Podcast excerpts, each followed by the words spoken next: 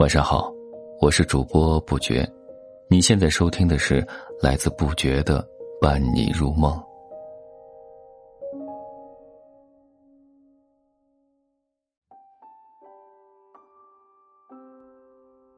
今天和你分享的是，亲爱的小张，亲爱的小张，又到了二月晴轩微雨，我在离北京很远的地方给你写信，想问你声好。在这个荒诞的、沸腾的城市里，人们的悲哀进了几首，眼泪流进黑夜里，嘶吼在沉默中殆尽。没有谁会去在意一朵花从开到败的章节。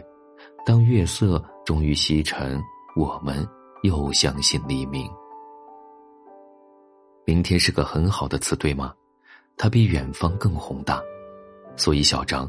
我与你通信的结语常常是“明天见”，可惜这句话同你讲了一日又一日，辗转了一年又一年，直到我此刻再执笔，你仍不在身边。也许久别的相聚就是要费些周折的，没关系，等待就像光阴在火里写诗。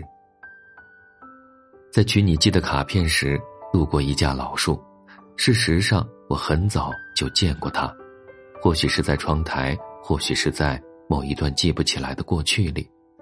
我看着他衰老发黄，第二年又重新年轻，看着他承担雪的声音和风的吻别。小张，我拜托这则风快马加鞭，希望你会在某一个街道与他碰面。天色变得旧起来。鸟雀也没有精力再讲起他见过的那个远山的故事，我总觉得这个时候要格外的挂念才解风情，于是我又想到你，小张，你好吗？有受委屈吗？遇到的人都还算温柔善良吗？亲爱的小张，我以前常常想，你要像白杨一样坚韧，要像稻穗一样沉默。但是现在，我更希望你多多遵从自己的意愿，哪怕叛道离经，即使无所保求。人生的意义不在于取舍，快乐就是最大的道理。我知道思想总是比行动来得更轻一些，慢慢的也不要紧啊。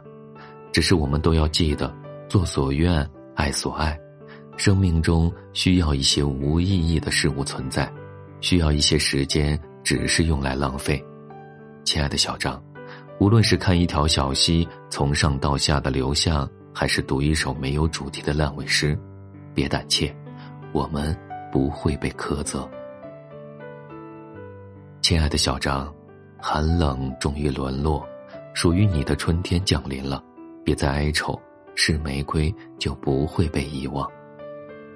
亲爱的小张，没什么是注定的，我们拥有所有可能。亲爱的小张，如果期待能来临，我想和你明天见。感谢你的收听，本篇文章来自于小红书江条，由不觉演播，咱们下期再见。